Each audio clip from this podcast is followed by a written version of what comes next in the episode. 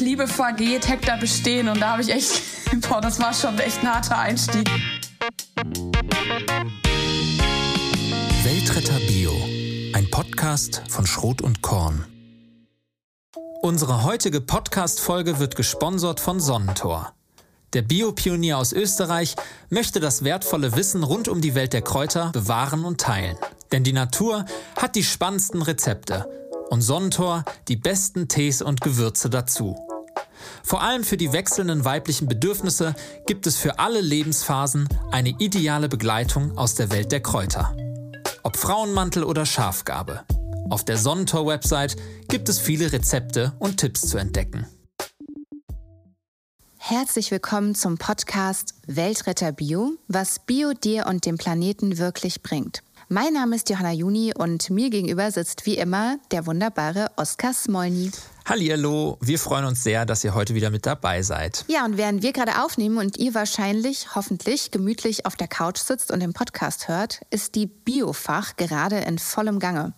Die Biofach, für alle, die es nicht kennen, ist die Weltleitmesse für Bio-Lebensmittel in Nürnberg. Und in diesem Jahr liegt der Fokus auf Frauen in der Biobranche. Und wir haben uns gedacht, das nehmen wir jetzt einfach mal zum Anlass, uns auch im Podcast mit genau diesem Thema zu beschäftigen. Und dafür haben wir uns zwei tolle Gästinnen eingeladen. Und zwar einmal Maike Schumacher und Friederike Hexelmann vom Biohof Gut Wilhelmsdorf bei Bielefeld. Die beiden haben im letzten Jahr die Betriebsführung von diesem Hof übernommen und setzen dabei nicht auf die traditionelle familiengeführte Hofkultur, also dieses Familienunternehmen Bauernhof, das man sonst so kennt. Ja, kennt man vielleicht auch noch aus der Trash-TV-Sendung Bauer sucht Frau, wo eben genau das gang und gäbe ist, dass der Landwirt, der den Hof geerbt hat, sich dann eben eine Partie sucht, ähm, die mit auf den Hof kommt. Und Maike und Friederike machen das anders und brechen dabei mit Klischees. Genau, sie finden nämlich, dass diese traditionelle Rollenaufteilung total überholt ist. Zu Recht, wie ich auch finde. Und die Begründung dafür ist, dass diese traditionelle Hofführung eben oft auf Selbstausbeutung beruht. Sie haben sich deshalb ein ganzes Führungsteam aufgebaut aus insgesamt vier Personen. Und Maike und Friederike sind innerhalb dieses Teams für die landwirtschaftliche Betriebsführung verantwortlich. Die beiden haben außerdem jeweils drei Kinder, teilen sich aber die Care-Arbeit auch gleichberechtigt mit ihren Partnern. Friederike hat ganz aktiv nach Höfen gesucht, die eine Nachfolge suchen und ist somit zu Gut Wilhelmsdorf gekommen. Und Maike ist tatsächlich auf Gut Wilhelmsdorf aufgewachsen und hat dadurch den Hof von ihrem Vater jetzt eben mit übernommen. Ja, und im Interview erzählen die beiden Frauen davon, mit welchen Herausforderungen sie dabei zu kämpfen haben und mit welchen Vorurteilen sie in der, ich sage jetzt mal, Männerdomäne Landwirtschaft immer noch konfrontiert werden. Und dabei ähm, ja, sind sie sehr offen und ehrlich und erzählen, wie sie da ihren eigenen Weg gehen und wie sie einiges auf dem Hof und in der Hofkultur anders gestalten. Was genau und wie die beiden die Energie dafür finden, das hört ihr jetzt im Interview und wir wünschen euch ganz viel Freude beim Zuhören. Viel Spaß!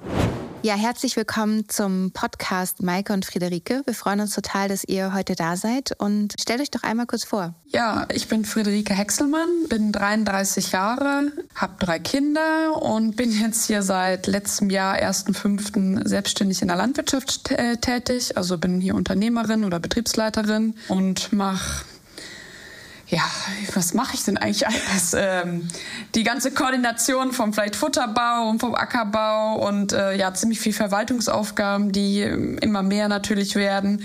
Und genau, immer da, wo es brennt. Ja, ich bin Maike Schumacher.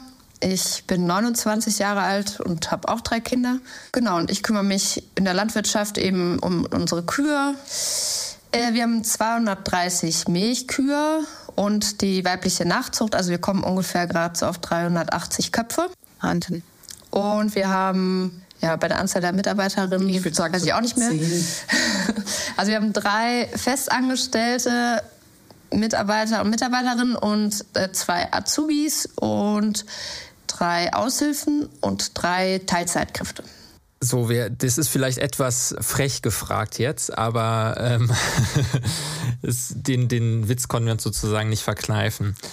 Die Landwirtschaft, so im allgemeinen Bild und generell, war ja lange Zeit eine Männerdomäne. Oder die Rollenverteilung war zumindest lange Zeit klar, so wirkt das nach außen. Stichwort auch Bauer sucht Frau, also ein wohl sehr populäres Format, was es schon seit Jahrzehnten gibt. Musstet ihr bei eurem Einstieg in die landwirtschaftliche Arbeit, also als ihr angefangen habt, euch damit auseinanderzusetzen, musstet ihr da gegen diese Vorurteile oder mit diesen Vorurteilen kämpfen? Ich habe eine landwirtschaftliche Ausbildung gemacht in Schleswig-Holstein und da hatte ich schon manchmal den Eindruck, dass ich mich als Frau mehr, also zumindest einigen Personen gegenüber mehr beweisen muss, beziehungsweise beweisen muss, dass ich das kann. Allerdings weiß ich auch manchmal nicht, wie viel Druck ich mir da selbst gemacht habe, also wie, inwiefern das eigentlich von mir selber kam, dass ich das Gefühl hatte, okay, ich muss irgendwie zeigen, dass ich das genauso gut kann wie die anderen auch. Oder inwiefern das wirklich von außen an mich rangetragen wurde. Also von einigen Personen, da kommt das, glaube ich, ganz klar von außen, aber oftmals ist es vielleicht auch, dass man das selber, ja, dass man sich den Druck da vielleicht auch ein Stück weit selber macht. Genau, dass man gerade so beim Umgang mit Maschinen und dass man da was Neues lernt, da muss ich mich manchmal unglaublich zusammenreißen, dass ich einfach sage, okay, ich mach's jetzt einfach selber. Ich will das jetzt verstehen und ich mach's jetzt einfach auch wenn ich jetzt selber gerade denke, ich krieg das nicht hin, aber ich krieg's schon irgendwie hin. So schwer kann das ja nicht sein. Ja. ja, bei mir war das so eigentlich, also ich habe ja quasi auch angefangen auf dem Biobetrieb hier in Bielefeld und da war das eigentlich immer ganz heimlich und war völlig in Ordnung. Da wurde das nie in Frage gestellt und ich bin dann ja zum Studium nach Göttingen gegangen. Und da war wirklich die erste Veranstaltung damals mit 700 ähm, Agrarwissenschaftlern in einem riesen Hörsaal und dann hat wirklich der Professor gesagt, ähm, so bitte alle Männer hinstellen. So und jetzt alle Männer, die ähm, weniger als 100 Hektar haben, bitte auch noch mal hinsetzen. So und die anderen, die jetzt alle noch stehen und noch Single sind, die bitte stehen bleiben, alle anderen hinsetzen. Und dann hat er wirklich so eine Runde gesagt, so jetzt könnt ihr Mädels, jetzt könnt ihr euch mal hier die aussuchen, die hier noch äh, Hektars haben und Single sind. Also ne, Liebe vergeht, Hektar bestehen. Und da habe ich echt, boah, das war schon echt ein harter Einstieg. Da musste ich wirklich ziemlich schlucken und ähm, ich sag mal, das ist dann auch, zieht sich auch so ein bisschen durch. Was ich jetzt spannend fand, ist das so ein Spruch in der Landwirtschaft, dieses Liebe vergeht, Hektar besteht? Mhm. Mich hat das natürlich immer begleitet im Studium.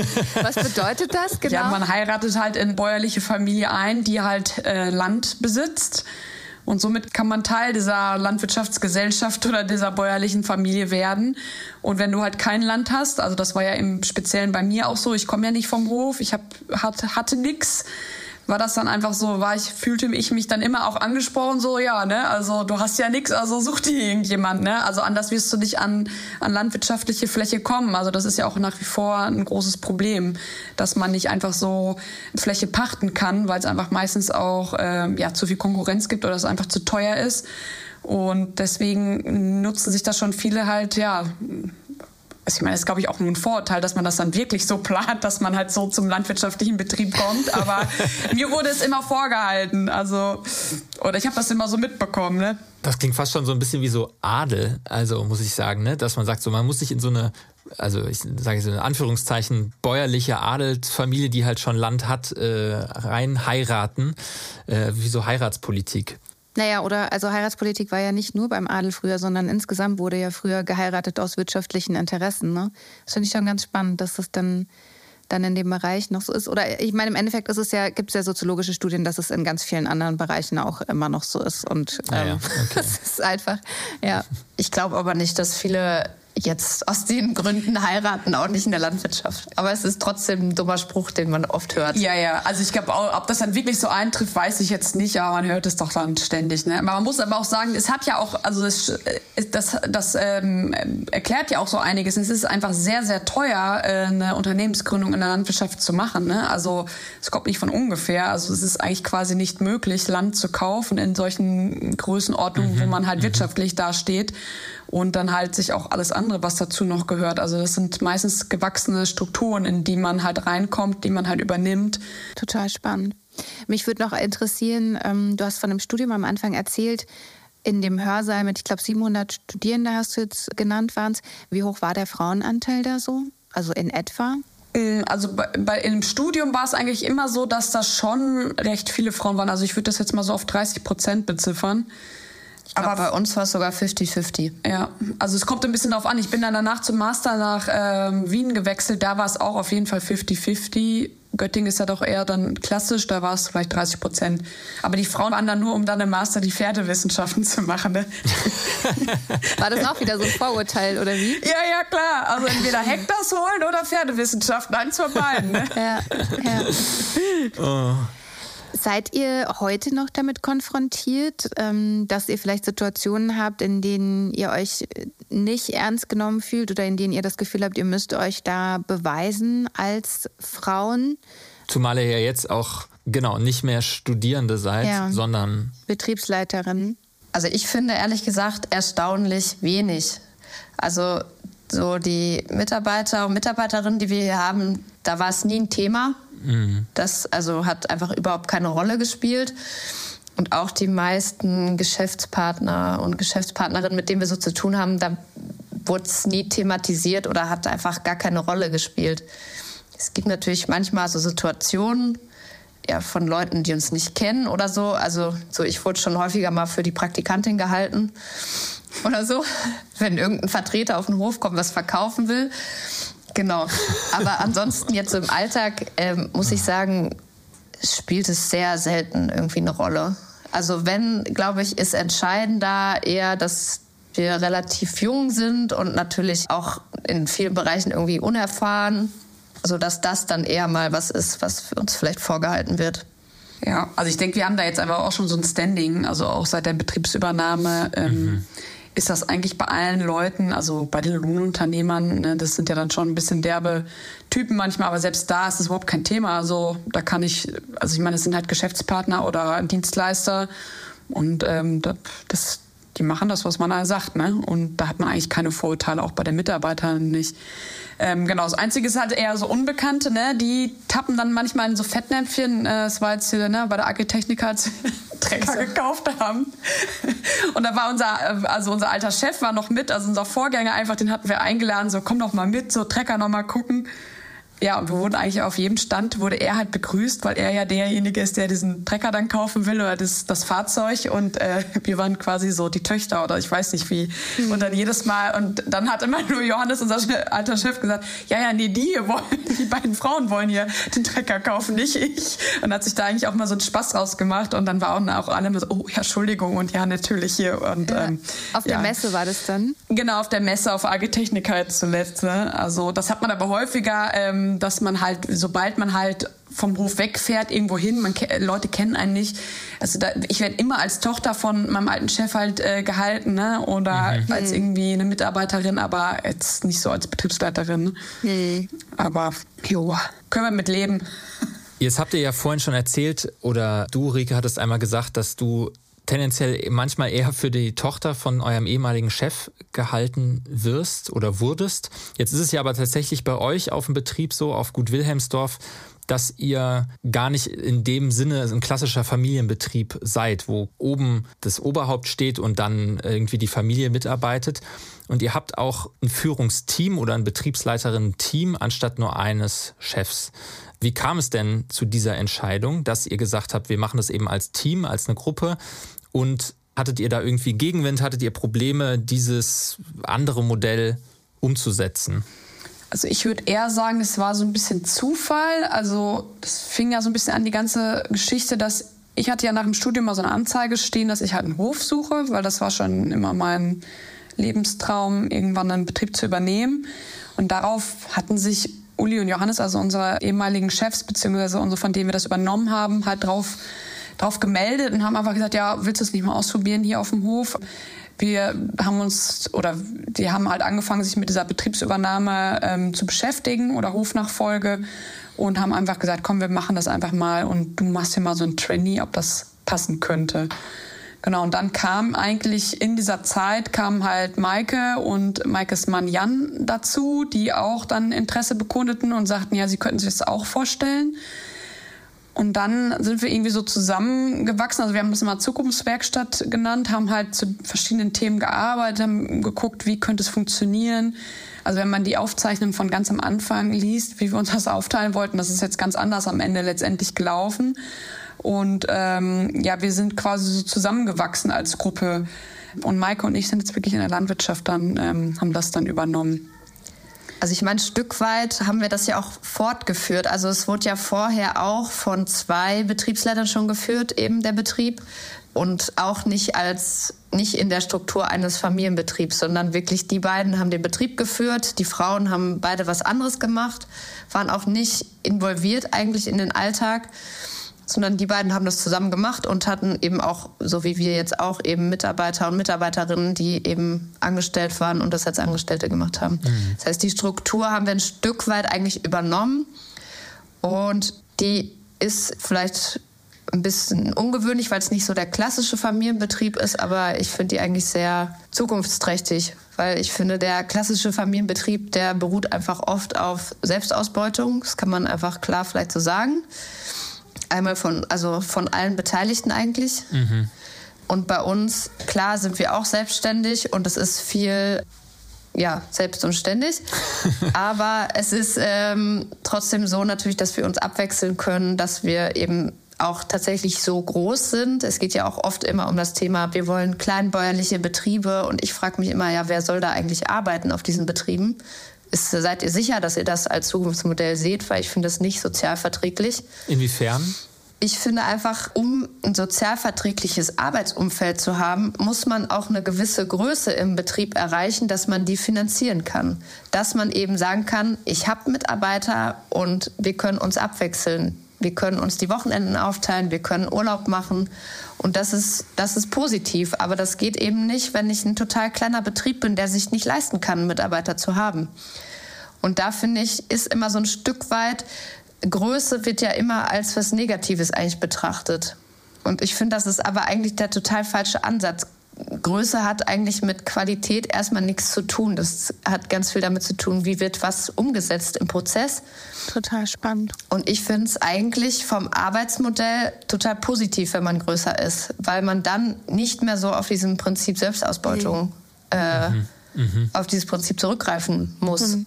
Das finde ich fehlt immer komplett so auch in der politischen Debatte. Also mhm da findet es ja überhaupt keinen Raum, mal zu sagen, okay, kleinbäuerliche Strukturen, das ist das, was jede Partei in ihr Parteibuch schreibt. Ja. Aber keiner guckt mal dahinter und sagt, ja, was heißt denn das im Alltag für die Leute, die da arbeiten? Was heißt das für die Arbeitsbedingungen? Hm. Und dann kommt man auch, wenn man jetzt von diesen kleinen bäuerlichen Betrieben kommt, kommt man auch wieder in diese total krassen Rollenbilder. Ne? Also da gibt es dann halt den Betriebsleiter, das ist dann der Mann. Und dann gibt es halt die Frau, die Betriebsleiterfrau, die macht halt die ganze Care-Arbeit drumherum, dass es irgendwie so läuft. Und dabei auch die ganze Care-Arbeit auf dem Hof. Also die macht dann ganz klassisch die Kälber und die Jungtierversorgung und das Kleinvieh. Mhm. Und äh, ist eigentlich eine nicht entlohnte Arbeitskraft. Und ähm, ja, es gibt natürlich in der Landwirtschaft, zahlt man dann schon ein für die Partnerin, Partner im Sozialsystem ähm, oder in der Sozialversicherung. Aber letztendlich sind das diese alten klassischen Rollenbilder und die kann man da auch einfach so nicht aufweichen, weil ähm, ja, man ist darauf angewiesen. Man kann es nicht anders organisieren. Es gibt einen, der da wirklich fix arbeitet und man kann sich keine Angestellten leisten. Ne? Mhm. Man könnte es schon so organisieren, dass man als Mann und Frau vielleicht auch eine GBR gründet und sagt, mhm. gut, wir sind mhm. beide die Betriebsleiter, wir zahlen beide in die Rentenkasse ein wir sind beide quasi für uns selbst verantwortlich und teilen 50-50. So, das könnte man natürlich so organisieren. Es wird aber oft nicht so gemacht. Warum nicht? Weil meistens einer ja tatsächlich der Hoferbe ist oder auch die Hoferbin. Das kann ja auch sein. Also es ist ja schon meistens in den allermeisten Fällen so, dass der Betrieb durch Erbe übertragen wird. Mhm. Und der andere ist halt dann der angeheiratete Part. Mhm es ist ja auch nicht immer so, dass die Frau, also es gibt natürlich auch Frauen, die Betriebe erben und übernehmen. Ja. Hm. Ihr seid ja jetzt zu viert in dem Führungsteam. Ne? Also ähm, Maike und Friederike, ihr beiden macht die Landwirtschaft und dann habt ihr noch zwei andere mit im Boot, die sich um Direktvermarktung und die Molkerei kümmern. Ihr habt jetzt gerade schon so ein bisschen angedeutet, das fand ich äh, sehr, sehr interessant, dass eben diese Aufteilung euch ermöglicht, dass man auch mal Urlaub macht, dass man ein, ein Wochenende frei hat, dass man verträgliche Arbeitszeiten hat. Wie ist es denn mit euren Partnern? Also wie gelingt euch sozusagen dann die Vereinbarkeit von Familie und Beruf? Mhm. Also ich weiß noch, als ich so von diesem ganzen, dass ich einen Hof übernehmen wollte, habe ich immer so gedacht, oh, es wäre ja schön, so als Paar das auch zu machen. Also ne, diese typische kleinbäuerliche Struktur. Ähm, dazu ist es aber eigentlich nie gekommen, weil mein Mann, den ich schon sehr lange, also sehr früh kennengelernt habe, hat halt immer andere Interessen gehabt und auch macht auch was anderes. Der ist halt Elektroingenieur und das hat sich jetzt, finde ich, im Nachhinein eigentlich als sehr positiv erwiesen. Dann bringt er einfach so eine gewisse Flexibilität mit. Also er muss ja nicht am Wochenende dann arbeiten oder kann mal Kind krank machen, wenn ein Kind krank ist oder hat jetzt auch Elternzeit länger gemacht bei unserer letzten Tochter. Und ja, für uns in der Familie ist das ähm, super positiv. Und ähm, ja, es ist auch so eine wirtschaftliche Entlastung, weil man halt weiß, dass eine Person auf jeden Fall von extern noch Geld verdient. Also ich will da eigentlich nicht abhängig sein, aber es ist, begibt einem eine Sicherheit, sage ich mal. Ne? Wir versuchen halt da nicht diese, also versuchen immer gegen diese Rollenbilder auch so ein bisschen zu arbeiten. Also er hat halt, wie gesagt, diese Elternzeit gemacht und hat sich da ganz viel um unsere jüngste Tochter gekümmert oder macht jetzt auch sehr viel mit den Kindern und macht viel Kinderzeit und Genau, anders würde es aber auch wirklich nicht funktionieren. Also weil ich halt doch wirklich viel im Betrieb arbeite. Und auch im Sommer, wenn wir halt in der Ernte sind oder so, da ist halt einfach, muss man ziemlich schnell reagieren und machen und tun. Und das ist halt super, wenn man jemanden hat, der da einfach ständig auch einspringt in der Familie. Janik hat sogar uns entlastet. genau. genau. Ähm, ja, bei mir ist es ein bisschen anders, weil Jan ja auch bei uns eben im Betrieb arbeitet und eben auch in der Führungsposition da ist. Und das ist so ein bisschen schon nachteilig, ehrlich gesagt, wenn beide Partner selbstständig sind. Das ist schon eine Herausforderung auf jeden Fall. Also ich glaube, wir haben es aber beide schon so gemacht. Also auch bei uns hatte Jan Elternzeit und musste in Teilzeit arbeiten. Was heißt musste, sollte, wollte. Äh, genau. Also das funktioniert einfach nur der Alltag, wenn beide Partnerinnen und Partner sich da einfach einbringen. Das ist, glaube ich, bei unseren beiden Familien auch gleich. Also dass nicht einer sich da raushalten kann. Mhm. Also aus der das, Familienarbeit oder der Genau, aus der Care-Arbeit. Das läuft einfach nicht. Ja. Also es müssen beide ran. Wir ja. haben alle straffe Pläne, wer wann wie die Kinder abholt, bringt und mhm. sobald einer krank ist, kollabiert das System. und man kann einfach vielleicht auch sagen, ohne ein Umfeld, sage ich mal, was das jetzt mitträgt und wo man sich gegenseitig unterstützt durch Großeltern, Freunde oder eben auch jetzt viel gegenseitig, würde das nicht funktionieren. Also dann, ja, so Vereinbarkeit von Familie und Beruf und dann Selbstständigkeit, das ist schon extrem herausfordernd für alle. Also auch für die Kinder, für uns, für unsere Mitarbeiter, weil auch die müssen damit umgehen, dass eben, ja, wir dann halt mal nicht kommen oder so, wir können einfach nicht diese gleiche Konstanz an den Tag legen, die vielleicht unsere Vorgänger mitgebracht haben. Also das ist ganz eine andere Struktur als vorher auf jeden Fall, wo quasi die beiden Männer äh, das Haus verlassen haben und dann halt einfach im Betrieb gearbeitet haben und jetzt erstmal mit der Familienarbeit da nichts zu tun hatten oder erstmal nicht so, so groß zu tun hatten. Mhm. Mhm. Naja, es liegt weil, weil, genau daran, dass ihr im Endeffekt das Rollenmodell aufgebrochen habt, ne? dass nicht einer sozusagen Ernährer ist und Vollzeit arbeiten geht und die andere Person ähm, Teilzeit arbeitet und Care-Arbeit macht, sondern dass ihr das eben gleichermaßen auf, ich sage jetzt mal vier Schultern, also zwei Frauen und zwei Männer dann gelegt habt. Mhm. Genau, was ich äh, jetzt noch fragen wollte, es gab also dieser veränderte Führungsstil, hat der Betrieb davon profitiert, dass ihr das so umgestellt habt? Und wenn ja, wie? Und wie hat es auch die Menschen, die im Betrieb arbeiten, beeinflusst?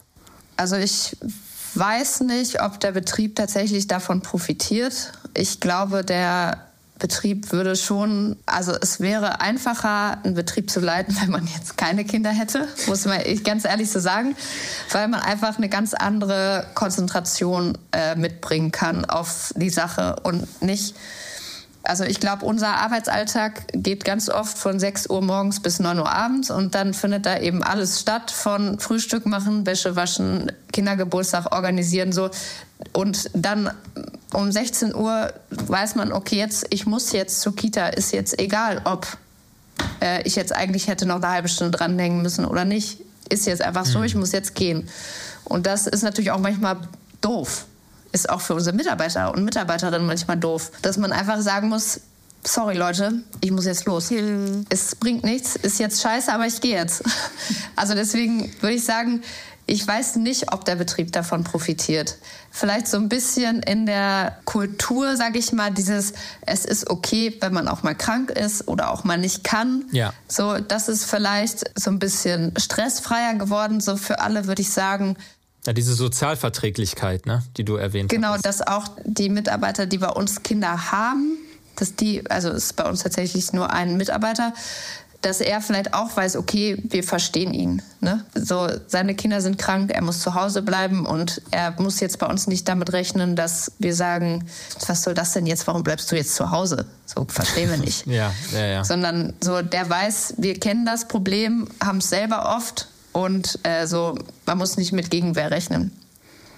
Aber ansonsten glaube ich eher nicht, dass es positiv ist für den Betrieb, sondern auch herausfordernd. Mhm.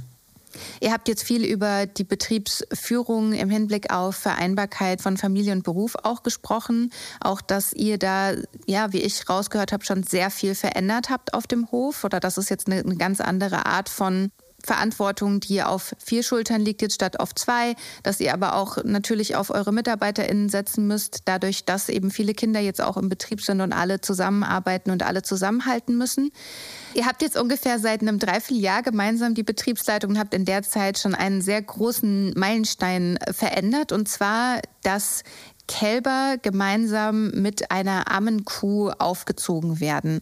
Könnt ihr vielleicht mal erzählen, was genau man sich darunter vorstellen kann, was das bedeutet und warum ihr euch dafür entschieden habt? Weil wenn man das jetzt erstmal so hört oder als ich das zum ersten Mal gehört habe, dachte ich mir, wow, toll, dass ihr das macht und krass, das muss ja nochmal extra Aufwand und Zeit und Geld kosten. Warum habt ihr euch dafür entschieden? Genau, also rein technisch heißt das jetzt einfach, dass ähm, die, die Kälber an einer Ammenkuh aufgezogen werden. Also dass wir immer drei bis vier Kälber sammeln, also drei Fremde und das eigene Kalb von einer Kuh und sie dann halt äh, aneinander gewöhnen und dass dann halt die Kälber sich die Milch von, von der Amme halt holen und wir sie nicht mehr separieren müssen in diesen Einzeliglus oder in Gruppen später und sie halt einfach mit äh, Milch füttern über einen Eimer oder einen Tränkeautomat. Das heißt aber, sie können in der Gruppe zusammenleben, gehalten werden. Sie können das Sozialverhalten von auch größeren Tieren, also von den Muttertieren lernen und äh, ja, sind einfach in einer Gruppe gehalten und können ganz arteigen quasi die, die Milch aus dem Euter saugen. Wie war das vorher genau? Also wie hat man sich das vorher vorzustellen? Also auf den allermeisten Milchviehbetrieben ist es so, also der Sinn von einem Milchviehbetrieb ist ja Milch zu produzieren. Das muss man sich vielleicht am Anfang einmal so kurz vor Augen rufen. Und diese Milch ist ursprünglich für das Kälbchen gedacht. Und deswegen ist es eigentlich Praxis auf fast allen Milchviehbetrieben in Deutschland, dass Kuh und Kalb spätestens nach dem ersten Lebenstag voneinander getrennt werden. Die Kälber werden dann separat aufgezogen, erst alleine und dann in der Gruppe, eben über einen Eimer oder eben, was Rike gesagt hat, über einen Tränkeautomat. Und das ist egal, ob es also ob es Bio- oder konventionelle Betriebe sind. Ja, genau. Auf Bio- und auf konventionellen Betrieben ist das eigentlich ganz gängige Praxis. Es hat auch einen entscheidenden Vorteil, den man auch nicht vernachlässigen sollte, ist nämlich, dass die Tiere dadurch sehr menschenbezogen werden. Also man kann sich das ja vorstellen, wenn man die immer füttert, dann ist man sehr positiv besetzt als Mensch. Dadurch werden die sehr zahm und sehr auf einen bezogen. Und das ist natürlich ein für die tägliche Arbeit auch ein sehr entscheidender Vorteil, den man nicht vernachlässigen sollte. Warum habt ihr es dann verändert? Weil uns das ein Anliegen war. Einmal ist natürlich mütterliches Verhalten eine sehr stark ausgeprägte Verhaltensweise bei allen Säugetieren. Und wir sind ja ein Biolandbetrieb, das heißt, eigentlich schreiben wir uns auf die Fahnen, dass wir eben arteigenes Verhalten auch zulassen im größtmöglichen Umfang. Und deswegen wollten wir, dass die Tiere das ausleben können und die Kälber das eben auch ausleben können, ja, von einem Muttertier großgezogen zu werden und dieses Sozialverhalten auch zu üben. Ja. Und wir stehen halt sehr in der Öffn Öffentlichkeit und es ist natürlich immer wieder die Frage, warum trennt ihr Kuh und Kalb? Also ich meine, wir machen das ja auch nicht gerne, dass wir irgendwie diese, diese Trennung, dass wir uns da irgendwie so total darüber freuen oder ich weiß nicht was. Das ist, fällt einem ja auch schwer, wenn man mit den Tieren zusammenarbeitet. Und ähm, ja, uns war es einfach ein Anliegen, auch einfach mal was Neues da auszuprobieren und zu zeigen, ja, es kann auch anders funktionieren. Es war auch ein langer Weg dahin, muss ich sagen. Also wir haben verschiedenste Sachen ja auch ausprobiert, haben uns jetzt für das System entschieden. Ich meine, ursprünglich hatten wir wirklich gedacht, ja, die Kälber können einfach mit dem Stall mitlaufen und ähm, die Kühe geben dann die überschüssige Milch einfach im Melkstand ab und das, was das Kalb halt braucht, weil so ein Kalb braucht ja gar nicht die ganze Milch, was so eine Kuh halt gibt, saufen die Kälber halt weg im Stall, aber das hat halt einfach nicht funktioniert. Also ähm, die Kühe haben es nicht so, wie wir es gemacht Genau, also die Kühe hatten dann einfach, die wollten dann keine Milch mehr im Melkstand geben, sondern das alles für ihre Kälber da lassen. Also da haben wir die Rechnung ohne die Kühe so ungefähr gemacht. Und äh, wir haben einfach da viel ausprobiert und das war jetzt für uns das beste System, dass wir quasi eine Kuh aus der Herde halt rausnehmen. Die kümmert sich dann halt um drei Fremde und ihr eigenes. Und das birgt immer noch ziemlich viele, ja, auch Nachteile oder Schwierigkeiten, sage ich mal. Also da sind wir immer noch nicht am, äh, am Ziel, sondern wir sind halt stetig daran, ähm, das halt zu verbessern. Also Friederike oder Maike, ihr habt das beide so schön gesagt. Es lohnt sich eigentlich wirtschaftlich noch nicht und ihr habt es trotzdem gemacht. Warum? Also was war das, was euch da angetrieben habt, dass ihr gesagt habt, ey, ihr müsst da jetzt erstmal ein Risiko eingehen, ihr müsst da mehr Arbeit reinstecken, ihr müsst da mehr Geld reinstecken und trotzdem macht ihr das? Ich glaube, einmal dieses, wenn man etwas gut findet oder davon überzeugt ist, also ich meine, so, wofür machen wir Landwirtschaft sonst? Nicht, weil wir damit reich werden wollen, dann haben wir irgendwie den, wirklich den Beruf verfehlt. genau, sondern weil man irgendwie ja auch was aus Überzeugung macht. Und ich glaube, das ist auch was, was uns gemeinsam ist, dass wir beide Lust haben, was zu gestalten und auch diese Möglichkeit eben zu haben, selber Ideen zu haben und die dann halt auch umsetzen zu können. Das ist ja irgendwie auch total toll. Das macht auch total viel Spaß. Aber dann muss man es halt auch machen. Ja. Dann muss man halt die eigenen Ideen, die man und Überzeugungen, die man so hat, ja, jetzt wird man halt dann auch daran gemessen. Jetzt haben wir die Möglichkeit, die umzusetzen. Jetzt müssen wir es halt auch machen, ne? ja. ja. und dass irgendwer uns das zurückgibt. Und das irgendwie. ist genau, ja. dass, dass unsere, unsere Kunden uns sagen so, ja super, dass ihr das macht. Also wir, so, wir kriegen super viel Rückmeldung. Also es ist total nett, was wir für einen Kundenstamm haben in Bielefeld. Also wir sind ja nur regional hier vertreten und also wenn ich im Laden stehe und da kommen so viele Leute, mir so toll, dass ihr das gemacht habt, ja Wahnsinn. Und dann mhm. äh, gibt einem das ja schon ein tolles Gefühl und oder die ganzen E-Mail-Zusprüche, die wir im Moment kriegen, ähm, genau. Schön. Ja, und ich muss auch sagen, also ne, ihr habt seit einem Jahr oder dreiviertel Jahr jetzt die Betriebsleitung übernommen und habt schon so viel gemacht und man merkt richtig, dass eure Ideen und euer Elan da ist und das gibt einem eigentlich nur von außen kann ich das auch jetzt euch nur so spiegeln, dass es einem total Hoffnung gibt und dass man sagt, so ihr habt schon in der kurzen Zeit so eine große Idee umgesetzt direkt, dass es eigentlich nur in die richtige Richtung geht. Es wirkt so, als hättet ihr auf jeden Fall viel Energie und viel ähm, Ideen. Und ihr habt ja auch noch Zeit, die umzusetzen. Ihr müsst nicht alles jetzt im Zum nächsten Glück. Dreivierteljahr machen. Ja, vielen Dank für, für eure Offenheit und für eure ehrlichen Einblicke, für eure Meinungen. Es hat ähm, sehr viel Spaß gemacht, mit euch zu sprechen. Vielen Dank. War ein, schöner, ein schönes Interview. Vielen Dank. Ja. Tschüss. Tschüss. Ja, vielen Dank nochmal an Maike und Friederike für das sehr, sehr offene und ehrliche und ja, spannende Gespräch. Wir oder ich sag mal, ich bin total fasziniert von der Energie, die Maike und Friederike mitbringen. Und ähm, ja, ich hoffe, dass die beiden vielleicht euch auch ein bisschen anstecken konnten mit ihrer Leidenschaft. Was nimmst du denn so aus dem Gespräch mit Oskar? Ja, mich hat es auf jeden Fall geschockt, dass die beiden immer noch so vielen Vorurteilen begegnen oder von manchen in dieser wir haben es am Anfang gesagt, Männerdomäne Landwirtschaft als Führungsperson nicht wahrgenommen werden. Obwohl vielleicht liegt es auch daran, dass ich selber ein Mann bin und das einfach nicht so viel erlebe in meinem Alltag. Ja, aber es war trotzdem dann schön zu hören, dass eben das direkte und das nahe Umfeld und die Leute, die sie kennen, total positiv reagieren und das auch einfach so hinnehmen und ganz normal annehmen. Ja. Ich fand es dabei auf jeden Fall sehr beeindruckend, wie Maike und Friederike den Hof umgestaltet haben und da wirklich so eine Art neue Führungskultur pflegen.